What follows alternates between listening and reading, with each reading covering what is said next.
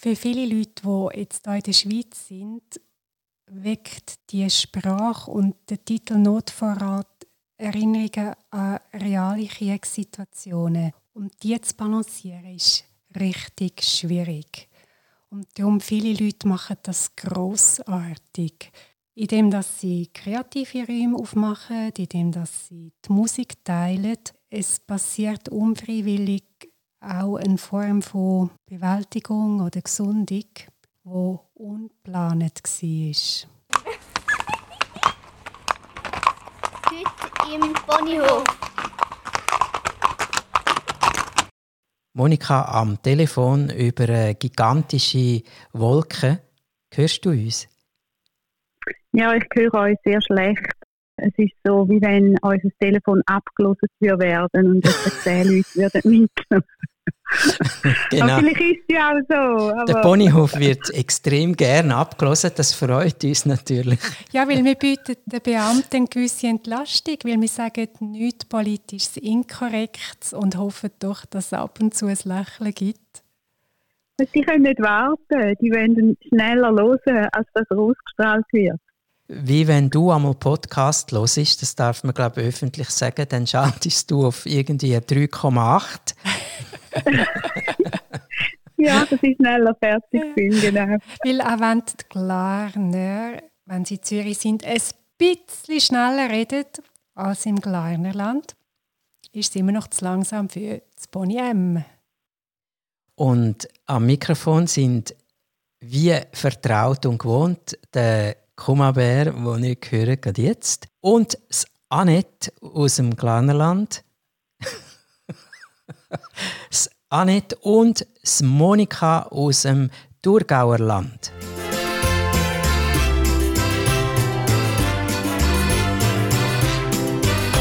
Und weil wir schon so kellermässig tönen, haben wir gedacht, wir nennen das Thema Notverrat, weil der Notverrat tut man, wenn man einen Keller hat, im Keller aufbewahren. Das sind lang haltbare Lebensmittel. Für alle über 80-Jährigen herzlich willkommen Ihr kennt ja alle noch den Spruch von World War II, kluger Rat, Notvorrat. Hey, hallo, ich habe den auch noch gekannt. Wir sind mit dem Post nehmen. Als Kind, oder was? Ja, und dann hat man immer die neuen Sachen zuhinterst gestellt im Keller und die anderen vorgeholt und aufgebraucht. Ei, ei, ei, Das sind die einzigen Konserven, die wir hatten, daheim. Grausam sind wir heute beim Notvorrat tatsächlich immer noch auf der untersten Stufe der Maslow-Pyramide, dass wir nicht verhungern. Sind wir dort? Also die Frage ist sicher, was ist Notvorrat und was ist Gier? Mhm. Wahrscheinlich könnte jeder in der Schweiz gute Woche daheim überleben oder noch länger mit all den Lebensmitteln, die er daheim hat. Am Essen liegt es sicher nicht bei uns, am Essen und Trinken. Was ist der Notvorrat für uns? Für mich ist ein Notvorrat etwas daheim haben, wenn ich keine Zeit habe zum zu posten. Bis jetzt äh, habe ich Notvorrat so verstanden, weil ich ja noch nie in meinem Leben die Situation hatte, dass ich nicht mehr haben können posten und nie mehr etwas bekommen habe. Aber ich bin froh, wenn ich ein paar Sachen daheim habe. Ich habe einen Geschrürer und habe den gut eingerichtet, dass mir die Sachen nicht ablaufen. Dort nehme ich viele Sachen raus, damit ich nicht immer muss extra posten muss. Mhm.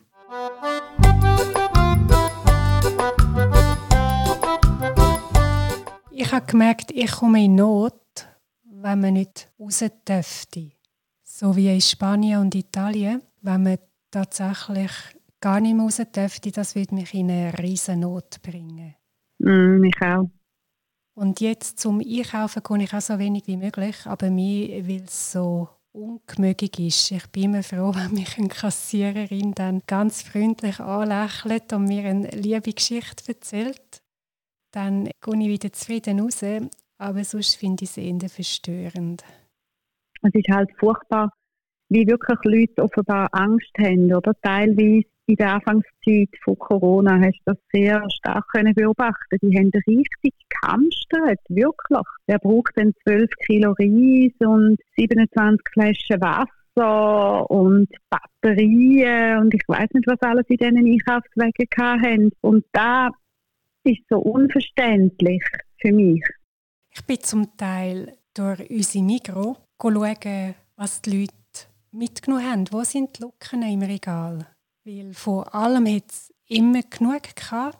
Was zwischendurch weg sind, sind Teigwaren, Mehl und Hefe. ich meine, wie viele Leute backen in der Schweiz und Bäckereien haben ja offen. Dort dürfen wir ja rein, eins nach dem anderen.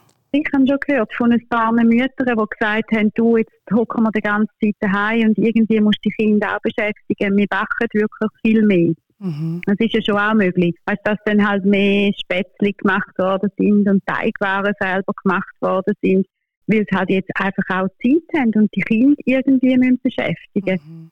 Da könnte schon auch noch einen Grund haben. Und dann ist Ostern, dann brauchst du halt Hefe für da die Ostergritti-Benzen oder wie die heißen oder die Friedenstauben, die sie da backen. Der ganz attraktive Notvorrat für mich war, dass zwei Wochen vor Ostern hat man beim Sprüngli, super Confiseur Sprüngli, hat man können Osterhasen kaufen mit 30 Prozent. Stell dir vor, vor Ostern 30 Prozent. Nein. Auch in der Migros bis an die Decke rauf sind die Schokihasen Die hat niemand genommen als Notvorrat. Dort habe ich natürlich kontrazyklisch zugeschlagen. Und wir haben jetzt, ich glaube, ein Zimmer ist voll mit Hasen. Die sind aber ruhig. Und die brauchen auch kein Essen. Also für die muss man auch keinen Vorrat kaufen. Das ist alles für diese Lindhasen daheim. Ja. Und Eili. Und Eili. Und die vermehren sich nicht, sie werden dann ganz langsam weniger. Und weil wir die jetzt nicht verteilen dürfen, also alle, die uns kennen, ich werde in der nächsten Zeit Schoki-Eili bekommen. So wie die Swiss für eine Million Schöckeli verteilt hat, du bist jetzt einfach parat, weil die Ostern wird ja wahrscheinlich auch verschoben, wie alles andere. Ah, genau. Dann bist du ready, du hast dann deine Hase. Ja, ich habe das Wort zuerst falsch verstanden. Not kommt immer vor Rat, bevor man überhaupt weiß, was ist gerade. Sollen wir jetzt Jockey kaufen oder Maiskörner für die Hühner im Hinterhof? So habe ich gedacht, ah, Not kommt vor dem Rat. Und dann hat man mir gesagt, da ist so nicht richtig. Ich habe dann nachgeschaut und tatsächlich ein Rat im Notfallrat ist das Rat, wo wir haben bei der Hausratversicherung. Mhm. Oder beim Unrat, wo man hinten rauskippt in die Gosse. Rat ist das, was man braucht zum Überleben.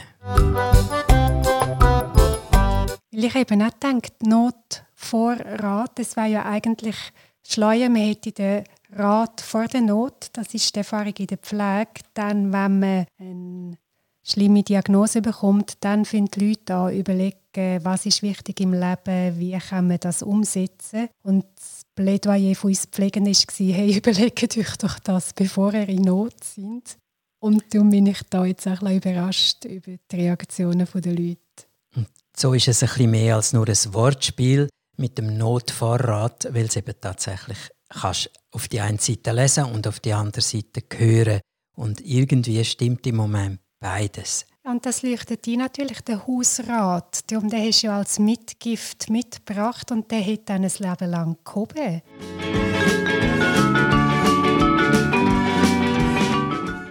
Annette, vorhin hast du gesagt, es würde ja mehr ausmachen, wenn du nicht mehr raus kannst. Mhm. Das ist etwas, was dich beschäftigt wenn du dir vorstellen du könntest wirklich nicht mehr posten. Jetzt wären mal 14 Tage lang die Läden zu. Mhm. Was macht das mit dir? Für mich ist eben gar nicht das Essen das Problem, weil wir tatsächlich genug hätten, um da irgendwie durchzukommen. Es ist halt abhängig, warum es so ist.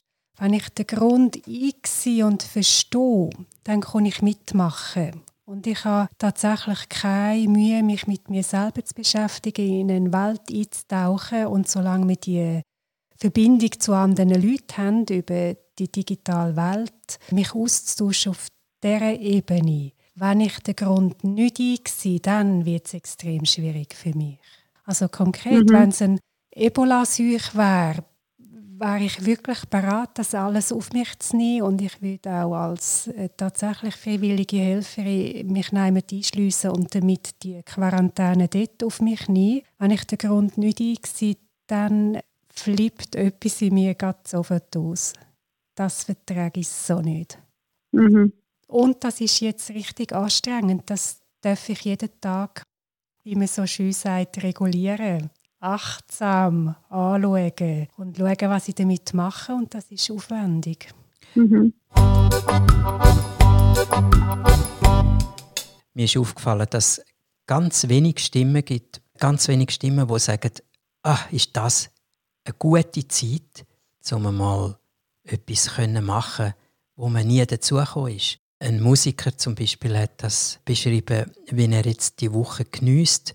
Natürlich hat er den Notvorrat daheim, logisch, dass er nicht am Verhungern ist. Wenn er die Zeit geniesst, um endlich die Partituren ordnen, die Stück umschreiben, wo er dran ist und ungestört üben und er hat den riesen Stress von Auftritt, wo er jetzt eigentlich April Mai hatte, ist jetzt alles weg. Von Künstlern habe ich das gehört, die sagen, die Zeit tut mir jetzt richtig gut. Das heißt, übersetzt, auch psychologisch gesehen, die haben einen Notvorrat auf der emotionalen Seite, auf der Seite, wo man etwas machen kann, wo man zufrieden ist oder sogar glücklich ist. Diesen Notvorrat haben, glaube ich, viele Leute überhaupt nicht. Wenn man ihnen nimmt, was sie im Alltag machen können, dann ist dort nichts.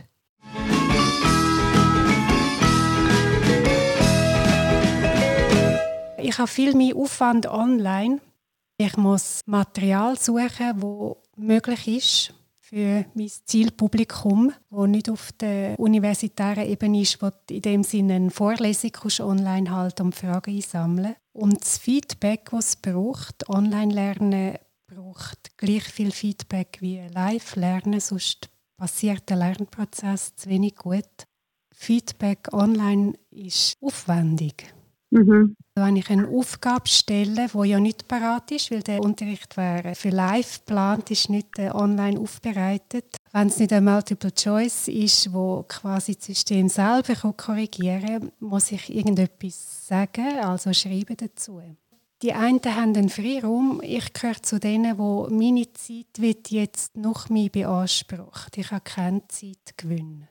Für uns ist es auch viel, viel anstrengender, den Arbeitsalltag zu bewältigen. Viel, viel. Die ganzen Sitzungen, wo du nicht mehr kannst, eins zu eins machen, wo du alles musst als Skype-Meetings vorbereiten oder ein Zoom-Meeting oder ein Teams-Meeting und dann gehst du wieder raus und die Verbindung bricht ab und jemand ist wieder nicht drin und du musst alle Inhalte total anders aufbereiten, wenn sie du so präsentierst, als wenn sie du live kannst präsentieren. Das ist definitiv so. Gell, dort haben vieles Missverständnis, finde ich. Sie denken, ja, ist das gleich einfach gefilmt, aber es ist überhaupt nicht so. Mm -mm.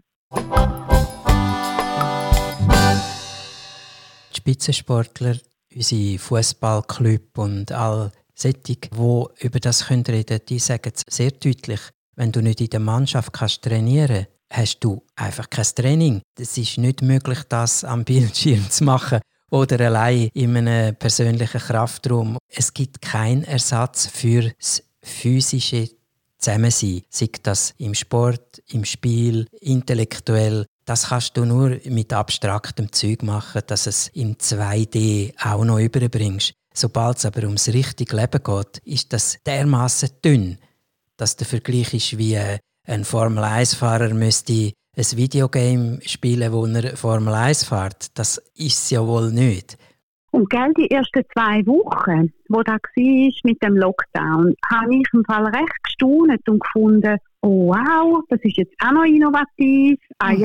Jeden Tag hatte ich so Aha- und Staunerlebnis gehabt, wie ich beeindruckt war, wie die Leute jetzt aus der Not erfinderisch werden und wie sie recht coole Services anbieten und was du so schnell plötzlich jetzt verfügbar hast und was alles möglich ist. Und ich habe auch gefunden, man hat eine rechte Schaffenskraft gehabt und ja, ich war recht erstaunt. Gewesen. Aber jetzt schon die letzte Woche, ich habe nichts mehr Neues gesehen.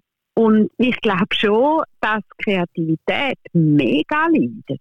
Ja, mir ist aufgefallen, dass die Technik und der Notstand nicht unbedingt kompatibel sind.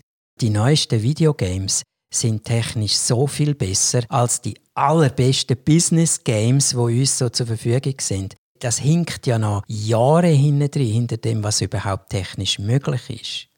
Mhm. Das macht uns das Leben schwer und nicht leicht. Viele Leute müssen jetzt einmal die technischen Mittel überhaupt anwenden, die sie nie angewendet haben und sind jetzt happy, dass sie merken, ah, okay, es kann funktionieren und wenn es dann noch besser werden wäre es ja eigentlich ein Gewinn dann letztendlich. Ja. Aber ich merke einfach wirklich, dass die Kreativität nachlässt, dass die Power nachlässt, dass ja. nicht mehr viel wirklich Neues jetzt entsteht. Und wenn wir nie mehr Zusammenkünfte hätten, würden wir recht verarmen, mhm. intellektuell vor allem.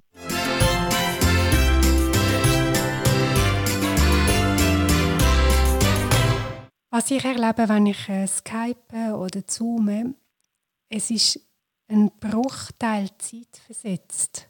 Es gibt wie eine neue Wertschätzung von dem, was passiert, wenn wir zusammen sind, was von Körper zu Körper vermittelt wird, weit über das Biom aus, was wir voneinander lesen und wie wir extrem fein aufeinander reagieren. Und wenn ich das, auch wenn es nur ein Bruchteil von einem Bruchteil verzögert habe, gibt es immer etwas inne, wo wie eine Störung ist das, was ihr da habt beim Zuhören, dass es so ein hallt und ein bisschen anders stöhnt als sonst.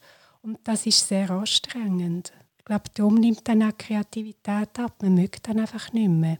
Man macht dann das, was man muss, aber darüber hinaus ist nicht mehr so viel möglich. Darum nochmal mein Punkt mit dem emotionalen Notvorrat. Wer hat denn schon einen Notvorrat auf dieser Ebene?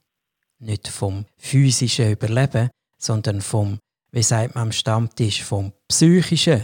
Was mir da in Sinn kommt, ist, wenn ich Feedback gebe meinen Lernenden, schreiben die manchmal zurück. Oder wenn ich mich bei Klienten melde mit etwas, schreiben die auch manchmal zurück. Und das ist nicht ein Notvorrat, das dort dann direkt nähren, wenn ich dann höre, was ihnen geholfen hat oder was sie machen mit dem oder wie sie umgehen und mir etwas von dem zurückgeben, dann ploppt gerade eine neue Idee auf und ich denke, ja genau, so könnten wir und dann so und dann so und dann so. Und dann bin ich für den Moment genährt. Dank diesen Verbindungen, wo Austausch möglich ist, brauche ich in dem Sinn im Zwischenraum keinen Notvorrat und ich muss schauen, dass ich regelmäßig in Kontakt bin. Und das heißt auch, ihr lieben Zuhörer und Zuhörerinnen, gebt ein bisschen Feedback, gebt jetzt noch mehr Wertschätzung, applaudiert für alles, was gut ist, das nährt uns.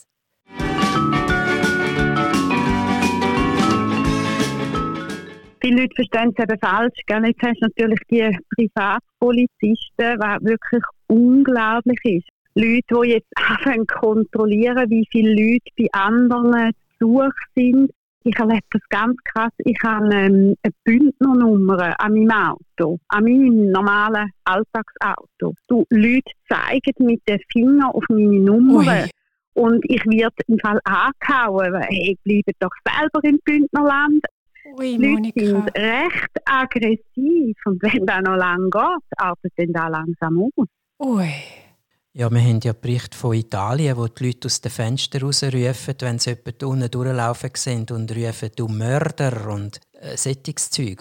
Rein gesellschaftlich finde ich es extrem spannend zu beobachten, was da jetzt passiert. Und weißt auch zum sehen, wie sich unser Verhalten wird ändern. Ich weiß nicht, wie lange das geht, bis sich Leute wieder die Hände geben. Das wird massive Einschnitte haben für unser Zusammensein.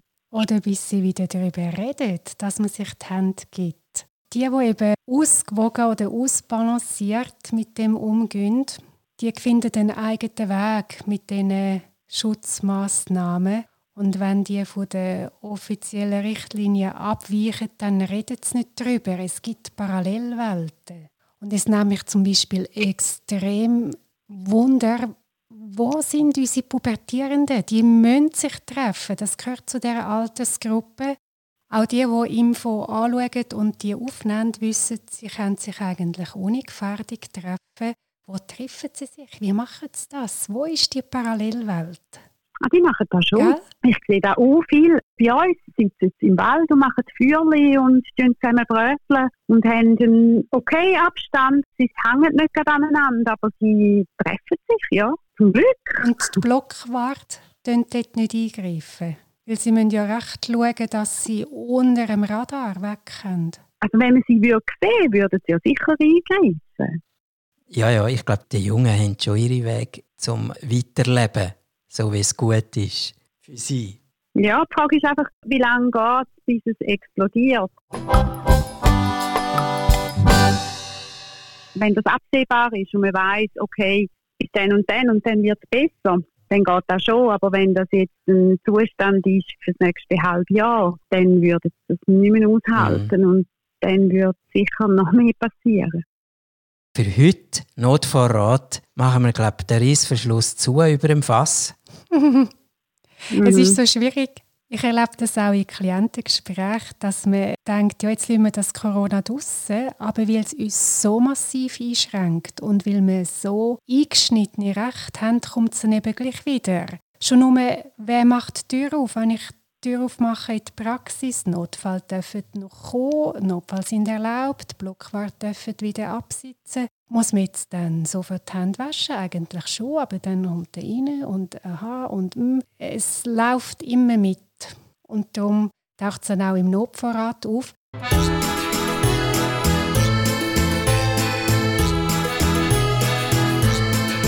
Was mich noch wundert als Leserin und Geschichtenbegeisterte, welches Buch, welche Geschichte nennt ihr mit in Lockdown?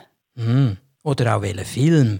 Als Filmbegeisterte, was für Filme sind besonders hilfreich oder stimulierend gerade jetzt in dieser Zeit? Oder welche Musik als Musik begeistert sie? Welches Lied nehmen wir mit? Welcher Sound ist jetzt wirklich der, der trägt? Ich will Geschichten mit Bösen, die in die Pfanne gehauen werden. Wir haben einen Film gesehen, gerade vor zwei, drei Tagen. Anna. Anna, sie macht alle platt. Und ist übrigens meine persönliche Meinung deutlich besser ja, besser als The Red Sparrow mit der Jennifer Lawrence. Der war auch nicht schlecht. Gewesen, aber Anna, wo hinten durch den Luc Besson natürlich produziert, großartig. Passend für die Zeit. Ich bin nicht der Typ, wo jetzt Doc-Sendungen anschaut, wo viele Meinungen und viele individuelle Geschichten miteinander verknüpft und abgewogen werden. Ich mache das in meinem eigenen und mit meinen Klienten in der Arbeit, aber zum Erholen möchte ich jetzt auch schwarz-weiß und schwarz muss weg und weiß an und dann viel, viel Farbe und Happy End.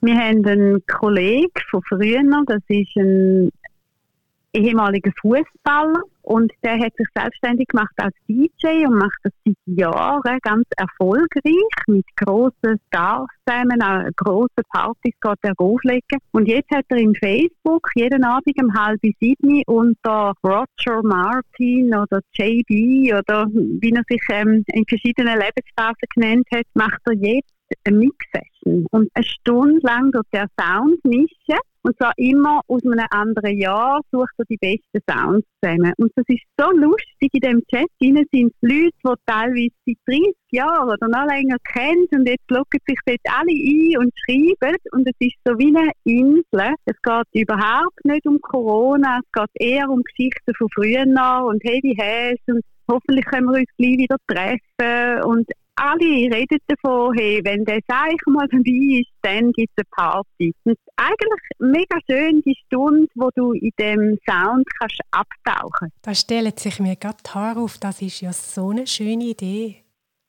Auch eine Form von Notvorrat, dass man für sie schaut und etwas Schönes vor sich hat.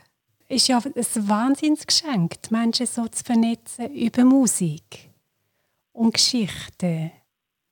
Und dann ist noch ein Chat daneben.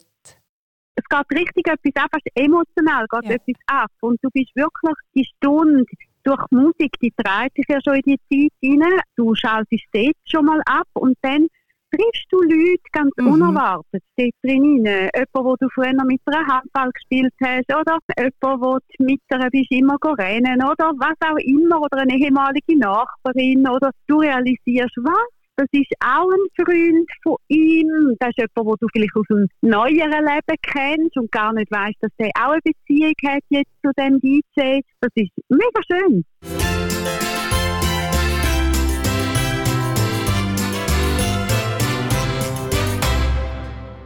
Und das finde ich ist die helle Seite von diesen Zeiten, wo man Notvorrat braucht, dass man die Erfahrung macht, gewisse Leute teilen ihre Schätze. Sie sind nicht in dem Innen, wir haben zu wenig, sondern es ist viel da und wir teilen es. Drum denken dran. Ah, darum denken dran. Am Bonipfötli hat es kein Corona dran. Hast du gesagt Bonipfötli? Und wenn man ähm, ein Pony hinter den Ohren kraut, geht der Blutdruck ab, wird Oxytocin ausgeschüttet und entsteht ein wohliges Gefühl. Stürzen zum nächsten Ponyhof, stehen da, ziehen das Nümmerli und kraulen das Pony hinter dem Ohr.